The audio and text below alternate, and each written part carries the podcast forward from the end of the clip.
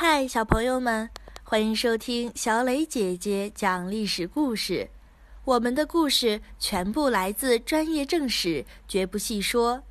每周一、三、五，来跟我一起听一段故事，了解一段中国历史吧。今天我要讲的故事是元凶弑逆。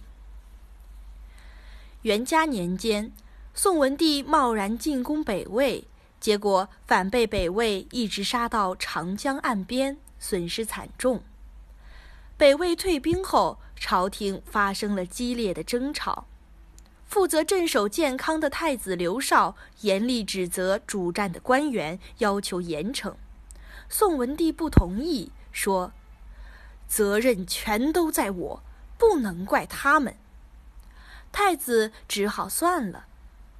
第二年，魏太武帝拓跋焘死了，有人提议再次进攻北魏，太子坚决反对。江淮一带残破不堪，教训这么大，难道还想再来一次吗？朝廷里又大吵了起来。宋文帝一心想要挽回颜面，不顾一切反对，还是坚持出兵北伐。太子气得脸都绿了。战争再一次打响了，宋文帝调兵遣将，打算把二皇子刘俊从东边的京口调往西边的江陵。这时，有人向宋文帝告密：太子和二皇子伙同一个女巫，在用巫术诅咒陛下呢。一搜查。果然发现了二人来往的几百封信件，还挖出了埋在宫殿前的宋文帝像。宋文帝非常生气，下令严查，可女巫却突然消失了，没有抓到。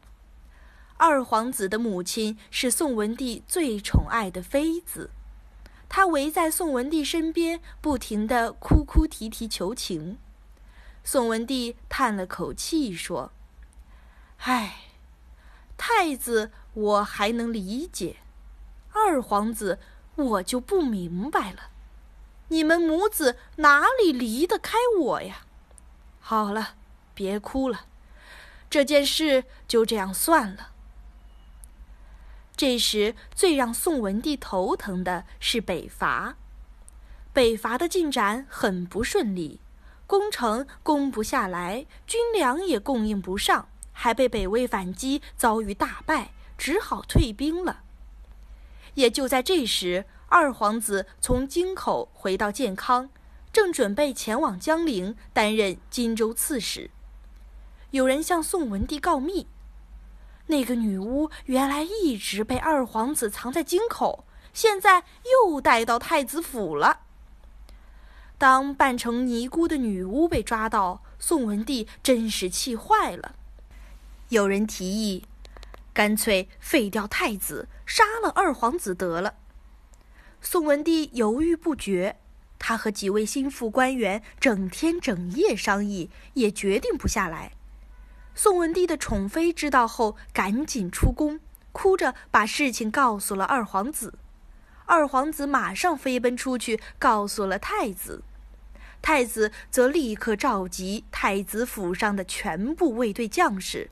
说晚上举行宴会，太子亲自上前敬酒。皇帝有诏，有人图谋反叛，事情紧急，明天一早我们全都进宫救驾。第二天天还没亮，太子就率领卫队出发。太子手里拿着皇帝的诏令，根本没人敢阻拦，就直接进了皇宫。这时，宋文帝正和一位官员在彻夜密谈，蜡烛都还没有熄灭。太子的卫队冲进宫殿，举刀就向宋文帝砍去。宋文帝举起小桌子一挡，五根手指头就被砍掉了。再一刀，宋文帝就被杀死了。密谈的官员赶紧向窗户跑去，可还没有来得及打开窗户，就也被杀死了。就这样，太子把宋文帝的心腹官员一个个全给杀了，然后太子召集文武百官，宣布继承皇位。他下诏说：“某某官员图谋反叛，弑逆皇帝，我率军进殿，却营救不及，只有肝肠寸断，痛哭流涕。幸好现在奸贼已杀，元凶已灭，故大赦天下，改年号为太初。”虽然诏书这么说，但人人都知道是太子杀了宋文帝。这是中国历史上第一次太子弑杀皇帝，天下震惊。元凶弑逆，反而成了太子刘绍的代名词。镇守江州的二皇子刘俊，联合荆州的六叔、会稽的六弟等人，立刻起兵讨伐太子。全国各州郡纷纷响应，太子把反叛者的亲戚子孙全部杀掉，然后亲自领兵迎战，结果大败。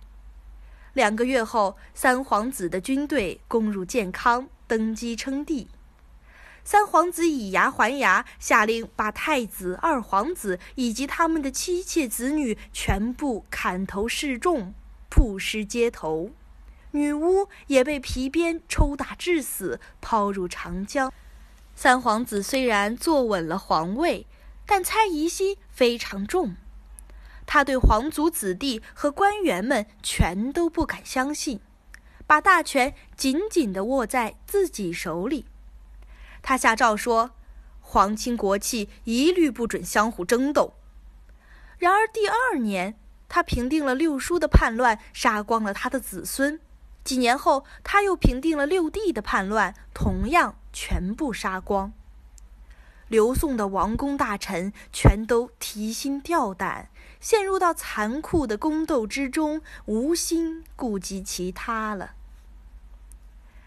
小朋友们，今天的故事就讲到这里，请你来说一说，太子是皇帝的接班人，为了培养太子。